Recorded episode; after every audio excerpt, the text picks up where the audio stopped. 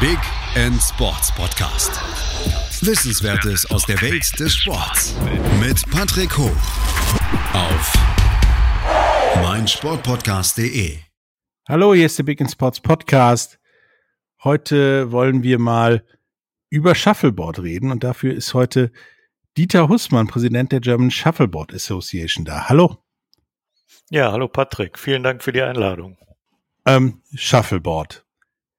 Ich sag mal, neun von zehn Leuten denken dabei an Kreuzfahrtschiffe oder Hotelanlagen, wo sie irgendwann mit Onkel, Tante, Oma, Opa Shuffleboard gespielt haben. Aber das ist ja mitnichten so, oder? Das ist richtig, denn äh, das kann man ungefähr vergleichen ähm, mit äh, Federball und Badminton. So sieht das also auf den Kreuzfahrtschiffen aus. Ähm, dort wird in der Regel ja auf den Planken gespielt. Da werden Unmassen von Scheiben hin und her geschossen äh, mit ganz vielen Leuten mehr oder weniger zur gleichen Zeit und alle wollen ein bisschen Spaß haben. Das ist ja auch okay. Das hat allerdings mit dem Shuffleboard, so wie wir es betreiben, äh, relativ wenig zu tun. Genau. Und was ist denn das Shuffleboard, so wie ja ihr es betreibt? Also das, was wirklich Shuffleboard ist und nicht auf dem Kreuzfahrtschiff auf dem Sonnendeck stattfindet. Was ist das denn genau? Oder wie geht das? Ja, grundsätzlich ist Shuffleboard äh, dann, wenn die Mundwinkel hochgehen. Das ist meine, meine Erklärung als allererstes, wenn ich halt gefragt werde, warum ist das so? Weil bereits nach, äh, nach kürzester Zeit die Menschen äh, ein fröhliches Gesicht machen. Und das äh, liegt daran, dass man beim Shuffleboard sehr schnell Erfolgserlebnisse erzielt. Da kann ich gleich noch was äh, zu sagen, wie das zustande kommt. Ähm, und insofern macht das auch den Leuten, die es ausprobieren und spielen, auch von Anfang an sehr viel Spaß. Und ähm, das ist eins der ganz großen Vorteile dieses Sports. Shuffleboard, so wie wir es betreiben, wird gespielt auf einer langen Bahn, sprich zwölf Meter ist die ist das offizielle Maß und ähm, man spielt entweder eins gegen eins oder zwei gegen zwei. Jeder Spieler hat vier Scheiben, unterschiedliche Farben und man versucht abwechselnd im gegenüberliegenden Punktefeld, das aussieht wie ein umgekehrter Tannenbaum, äh, die Scheiben zu platzieren und die dort auch liegen zu lassen, bis alle acht Scheiben geschossen sind und anschließend wird dann gezählt. Es gibt verschiedene Punktefelder von 10, 8, 7 und als Besonderheit, das kenne ich auch aus keinem anderen Sport, gibt es am Ende des äh, Wertungsfeldes noch einen Bereich, der hat eine minus 10 und der zählt auch minus 10. Das heißt, wenn man ein bisschen zu weit schießt, äh, landet man in den Minuspunkten und äh, kann somit dann auch seine äh, bereits erzielten Punkte wieder zunichte machen oder kann den Gegner da reinschieben und äh, dem sozusagen zu Minuspunkten verhelfen. Ja, da siehst du, da habe ich dann halt immer falsch gespielt. Ich hatte gedacht, dass minus zehn ist, dass ich den Gegner minus zehn Punkte abziehen kann und nicht, dass die bei mir abgezogen werden.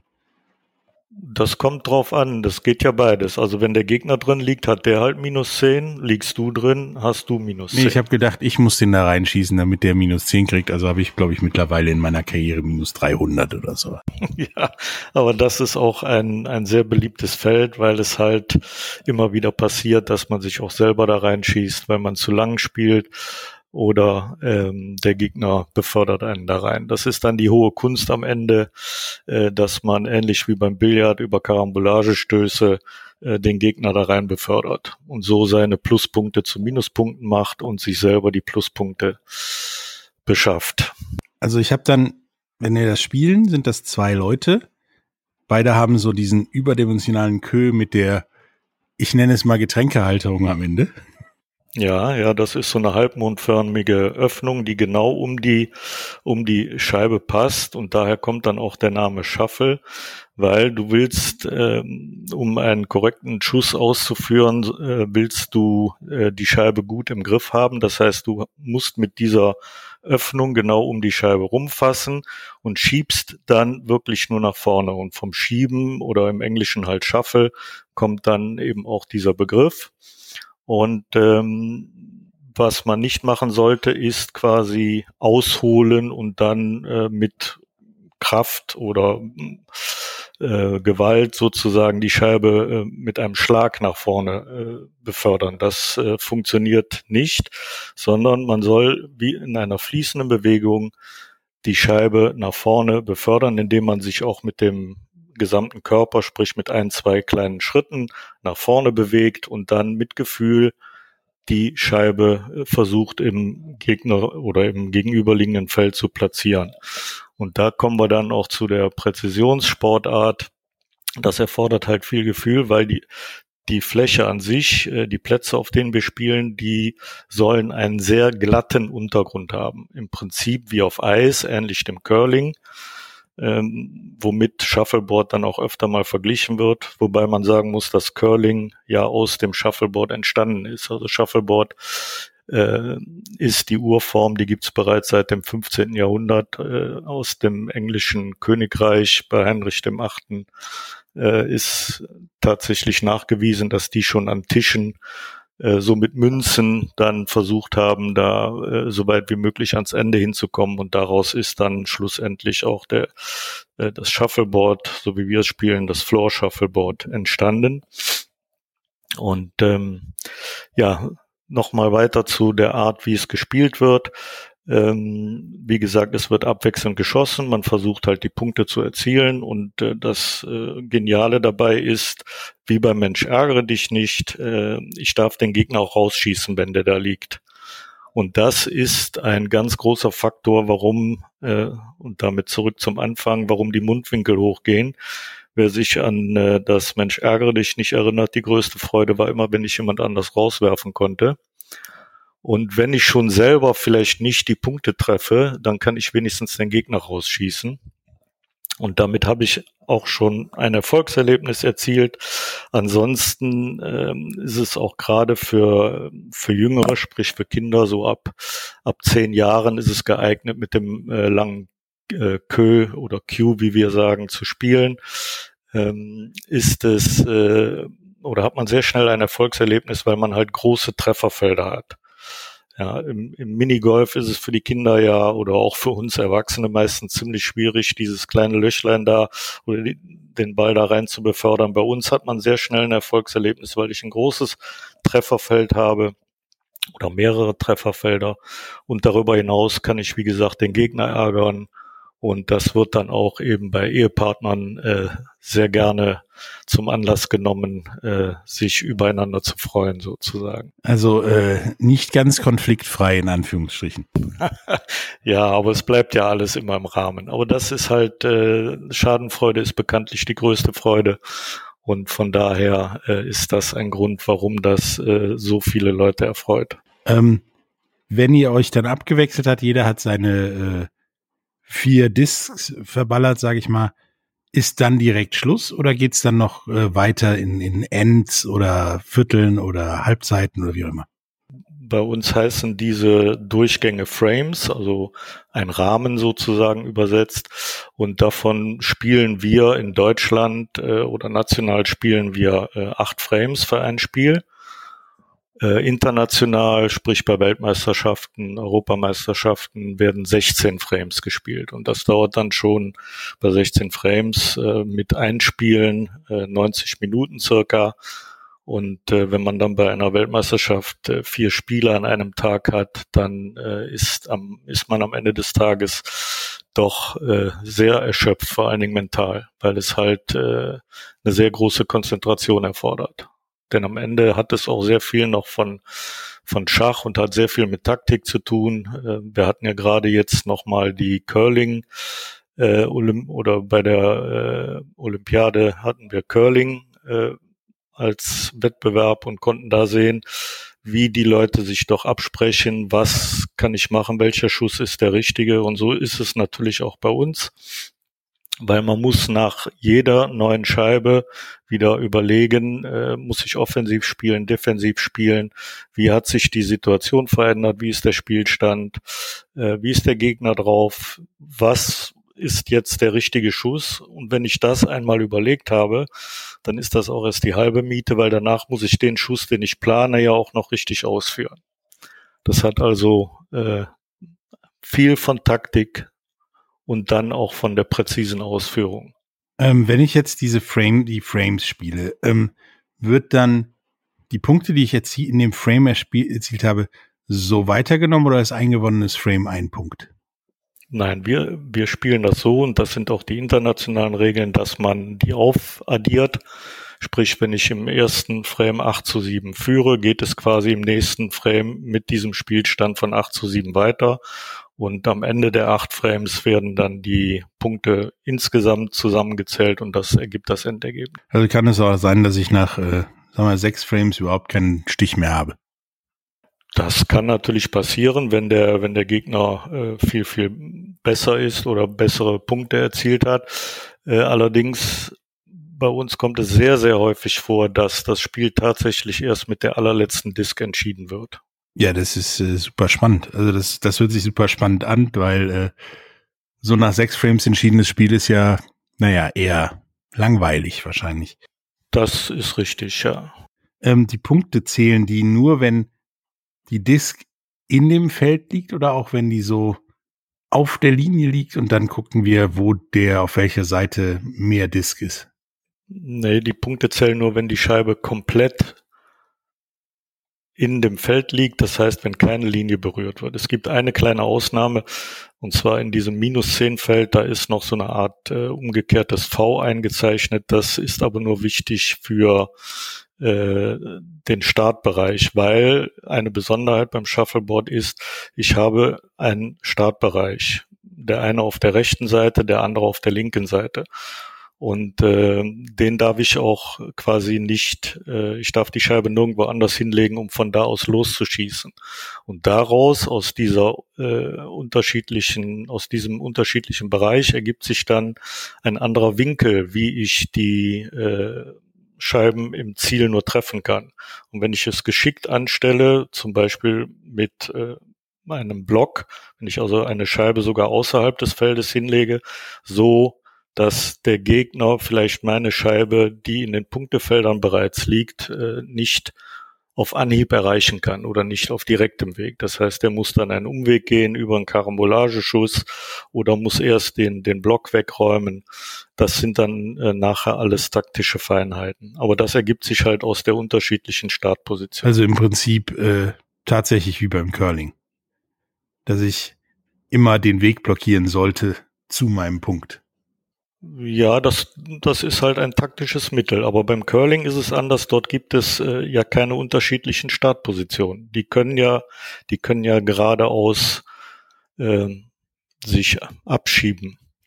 Das geht bei uns nicht. Wie gesagt, du stehst entweder auf der rechten oder linken Seite und äh, da musst du halt gucken, wie du von da aus am besten rankommst. Und damit das am Ende alles ausgeglichen ist, wechselt also äh, nicht nur das Startrecht, sprich die, das Recht der ersten oder letzten Scheibe, ähm, sondern auch zur Hälfte des Spiels werden die Positionen gewechselt. Und das hat auch einen ganz bestimmten Grund, weil auf die Länge von zwölf Metern wird man feststellen, dass quasi all, jeder Untergrund äh, eine gewisse Drift aufweist. Und äh, die kann halt äh, zugunsten der einen oder anderen Seite sein, so dass es für denjenigen einfacher oder eben schwerer ist, dann die Scheibe entsprechend zu platzieren. Und damit das am Ende auch fair zugeht, wird also genau zur Hälfte gewechselt und es äh, ist dann am Ende so, dass jeder viermal die letzte Scheibe hatte und viermal die erste Scheibe. Und die letzte Scheibe ist natürlich entscheidend, weil gegen die kann sich der Gegner ja nicht mehr wehren. Also mit jeder einmal die gleichen Hubbel, Löcher und was auch immer noch so im Boden vorhanden ist, hat. Die hoffentlich nicht da sind, denn wir spielen auf bestimmten Plätzen. Die muss man sich vorstellen wie ähm, äh, so Lego-Unterleg Böden. Das heißt, die kann man zusammenklicken und damit sind die auch mobil und das nutzen wir in Deutschland, äh, weil wir natürlich noch keine großen äh, feststehenden Anlagen wie, wie in USA oder Kanada haben nutzen wir diese mobilen Plätze, um dann in ganz Deutschland unsere Turniere zu spielen. Ähm, wie das denn in Deutschland so aussieht, nachdem wir jetzt gerade darüber gesprochen haben, wie das Spiel überhaupt aussieht, Darüber reden wir nach einer kleinen Pause. Bis gleich. Schatz, ich bin neu verliebt. Was? Da drüben. Das ist er. Aber das ist ein Auto. Ja, eben. Mit ihm habe ich alles richtig gemacht. Wunschauto einfach kaufen, verkaufen oder leasen. Bei Autoscout24. Alles richtig gemacht. Vernimmt sich, was man will, dann wilde Gerüchte entstanden. Fast nichts davon stimmt. Tatort Sport. Wenn Sporthelden zu Tätern oder Opfern werden, ermittelt Malte Asmus auf meinsportpodcast.de. Folge dem True Crime Podcast, denn manchmal ist Sport tatsächlich Mord. Nicht nur für Sportfans. Hallo, da sind wir wieder mit äh, Dieter Hussmann, Präsident der German Shuffleboard Association. Gerade mal darüber geredet, was oder wie Shuffleboard überhaupt geht.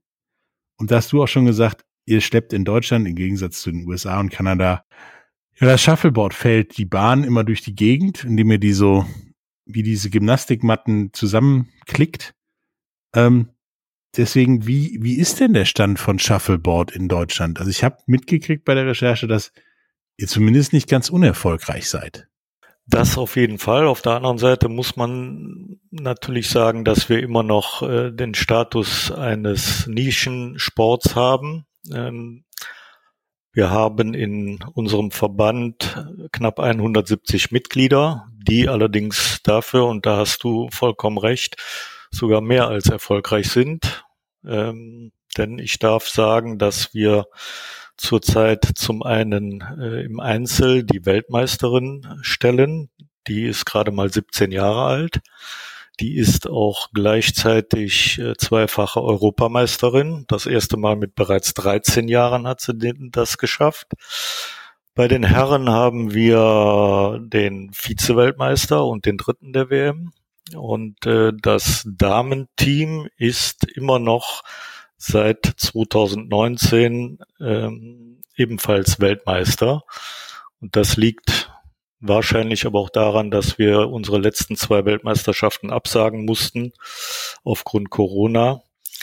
Aber man sieht, mit diesen oder dieser Anzahl von Spielern sind wir sehr, sehr erfolgreich. Ja, das äh, hört sich auf jeden Fall nach einer Sache an, von der andere Sportarten nur träumen. Ähm, wie kommt es, dass ihr so erfolgreich, aber dennoch so unbekannt seid? Ja, wir haben mittlerweile unsere Lehrjahre hinter uns, denke ich. Es ist äh, so, dass wir ja seit 2005 unterwegs sind und am Anfang haben wir natürlich Lehrgeld bezahlt und äh, es gibt aber jetzt, wie gesagt, insbesondere dann, wenn die wenn die Spieler frühzeitig anfangen, so wie unsere Weltmeisterin jetzt, die hat mit circa elf oder zwölf angefangen zu spielen.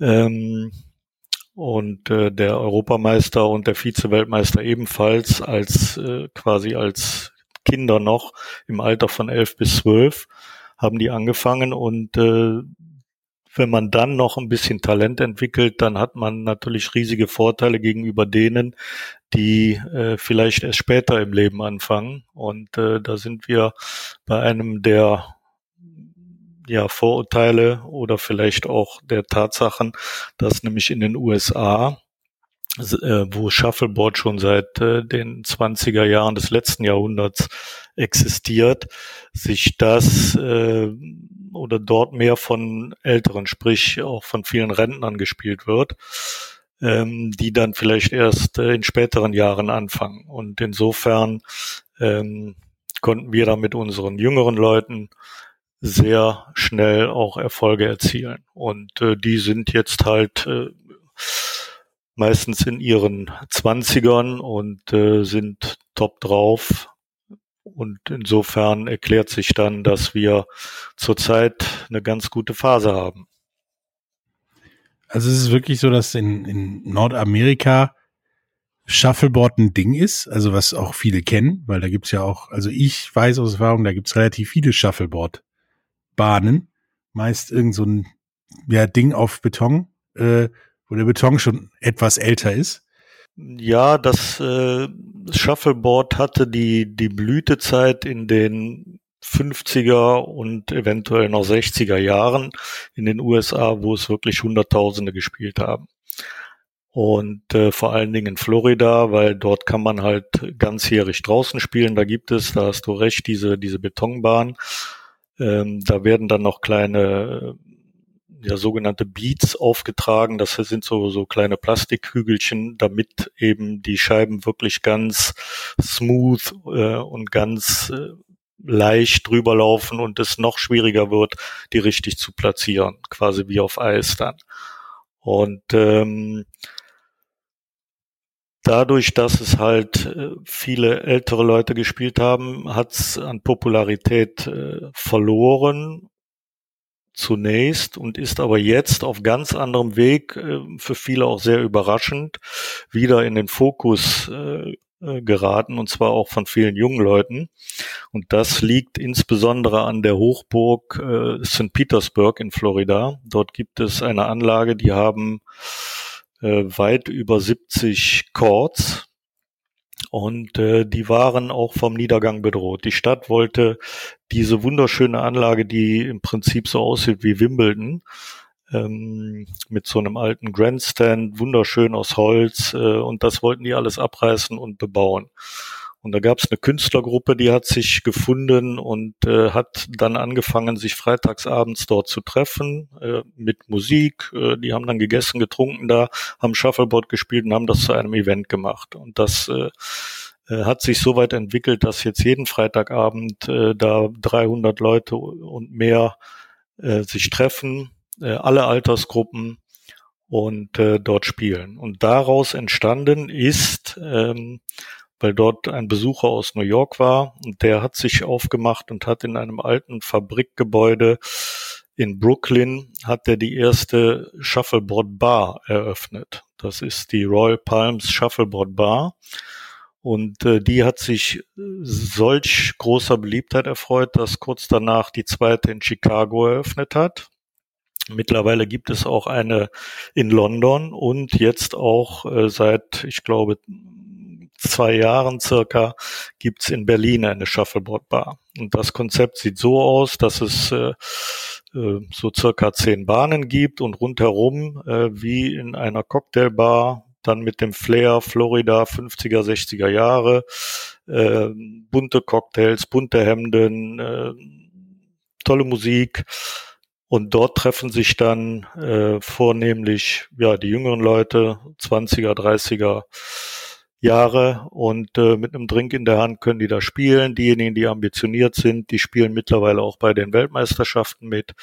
Und äh, so hat sich das Publikum jetzt äh, und auch die Wahrnehmung komplett verändert. Also ist dieses, das Ding zu einem Event machen, schon ein Weg aus der, aus der Nische raus oder habt ihr da andere Wege oder versucht ihr da andere Wege? Nein, das ist definitiv ein Weg und der hat äh, drüben in Nordamerika jedenfalls für ein komplett anderes Publikum und ein anderes Standing auch gesorgt. Und äh, ich gehe davon aus, dass das auch über kurz oder lang äh, hier in Europa und auch in Deutschland dann in der einen oder anderen Stadt auftauchen wird. So als äh, Afterwork-Event, äh, ähm, wo man früher vielleicht Bowling spielen gegangen ist. Da geht man dann jetzt Shuffleboard spielen. Es gibt exotische Cocktails. Das ist also, denke ich, äh, so äh, gerade äh, der Zeitgeist und äh, das läuft auf jeden Fall. Und wenn etwas kommerziell erfolgreich ist, dann wird sicherlich auch kopiert. Und ich könnte mir vorstellen, dass es zum Beispiel in Frankfurt, äh, möglicherweise auch in Düsseldorf, äh, irgendwann dann mal solche äh, solche Bars gibt. Und das ist ein Weg. Wir versuchen halt über den kleinteiligen Weg ähm, sprich Verbandsarbeit und Begeisterung vor Ort, äh, da unseren Bekanntheitsgrad zu vergrößern. Darüber hinaus haben wir äh, Bekanntheitsgrad steigern können durch unsere Teilnahmen bei dem Kollegen Raab, sprich Schlag den Raab. Da waren wir 2009 das erste Mal und seitdem mehrmals bei Schlag den Star und das hat natürlich eine, zumindest eine große Reichweite. Das heißt, äh, mittlerweile sind wir dann auch von da bekannt. Ich erinnere mich, die äh, Herrschaften, die da angetreten sind, waren sehr schnell sehr frustriert, hatten dann aber das, was du am Anfang zu Anfang sagtest, irgendwann dieses Mundwinkel nach oben, nachdem sie verstanden haben, dass das, ich sag mal, keine Frage der Kraft ist. Richtig. Das war, und es gibt natürlich auch da äh, diejenigen, die das schneller begreifen und die, die etwas länger brauchen. Und jetzt hat man ja bei diesem Format dann tatsächlich nur 15 Minuten maximal. Und ähm, naja, wie gesagt, da gibt's den einen, der es schneller begreift und der ist dann natürlich auch im Vorteil. Ich glaube, es gab am Ende gar keinen, der da nur die Dinger hinten rausgeschossen hat, sondern irgendwie geklappt hat's bei jedem. Bei dem einen ging es schneller, bei dem anderen dauerte es länger. Ähm, bevor wir jetzt gleich zum Ende kommen, ähm, wie meinst du denn, sieht die Zukunft des Shuffleboards aus? Ja, die habe ich ja gerade schon versucht äh, zu skizzieren. Also ich könnte. Außer Bars. ja, wobei diese Bars sind natürlich dann äh, oder ein Sammelbecken ja für alle möglichen Leute. Sprich, diejenigen, die vielleicht nur in ihrer Freizeit mal so ein bisschen äh, die Scheiben da hin und her schieben wollen, das ist ja auch ganz okay. Und dann gibt's aber auch immer einen gewissen Prozentsatz, der ambitioniert spielen möchte. Und äh, da hoffen wir natürlich dann, dass diese Leute am Ende des Tages bei uns landen werden und äh, mit uns dann eben auch Turniere spielen. Wir haben einen regelmäßigen Turnierkalender und äh, nehmen an Europameisterschaften, Weltmeisterschaften teil. Und für alle die diesmal äh, oder die tatsächlich auch ambitioniert sind, bei uns kann man eben auch äh, sehr schnell sehr erfolgreich werden und dann auch Nationalmannschaft spielen also den Adler auf der Brust haben, beziehungsweise auch auf der Disk im Zweifelsfall, geht relativ schnell. Ähm, möchtest du unseren Zuhörern noch irgendetwas sagen, ähm, wie sie zum Beispiel an Shuffleboard kommen oder es mal ausprobieren können, außer in den Bars, wenn sie keine Beine in Nähe haben? Ja, Erste Anlaufstelle sollte unsere Webseite sein. Dort kann man sich dann über die verschiedenen äh, Anlaufpunkte informieren. Wir haben fünf Zentren in Deutschland. Und zwar einmal in Meerbusch hier bei Düsseldorf, dann in Limburg, in Langselbold, das ist bei Frankfurt und bei Hanau, in Ludwigshafen und seit neuestem auch an der Kurpromenade in Travemünde. Ganz prominent sind wir dort vertreten. Ähm, dort kann man immer Shuffleboard spielen und äh, sollte jemand interessiert sein, einen neuen Standort aufzumachen, so sind wir natürlich gerne bereit, da auch äh, mit allem, was wir können, das zu unterstützen.